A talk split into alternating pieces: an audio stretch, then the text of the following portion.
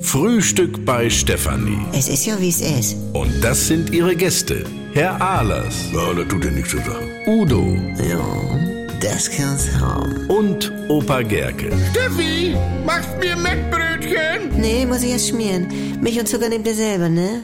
Was gibt's Neues? Oh, pass mal auf, jetzt wird's unheimlich. Georg. Nee, habe ich im Internet bei Amazon, hat Mario mir gezeigt. Ich hab da vor Wochen mal so einen Gemüsehobel bestellt. Ja, ein V-Hobel. Aber das tut dir nichts zur Sache. Auf jeden Fall war der auf Platz 6 in den Hobel- und Reibencharts und Top 5 bei Salatzubereitung. Du, das sind Spitzenwerte. Ja. Na? Gestern gehe ich ins Internet, wieder bei Amazon drauf, denn steht da, Hallo Herr Alos. Ja. Also ich bin erstmal zusammengezuckt und habe die Vorhänge zugezogen.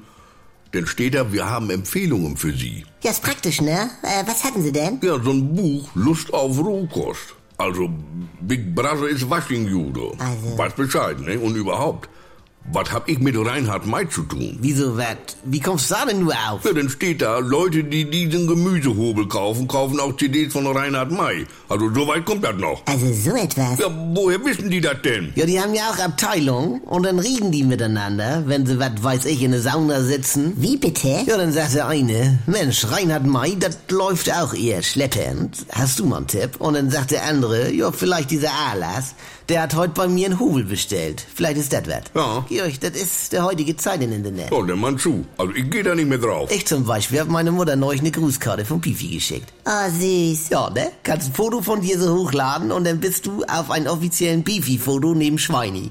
So als Grußkarte.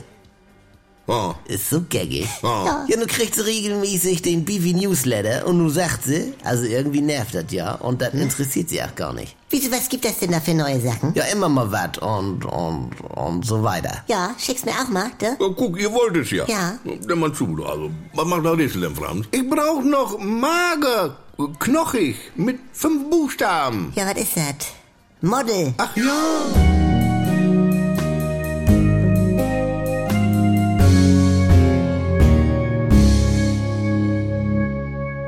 wenn ein Nein ungehört verhallt, Und dann habe ich mir schon gedacht, nein.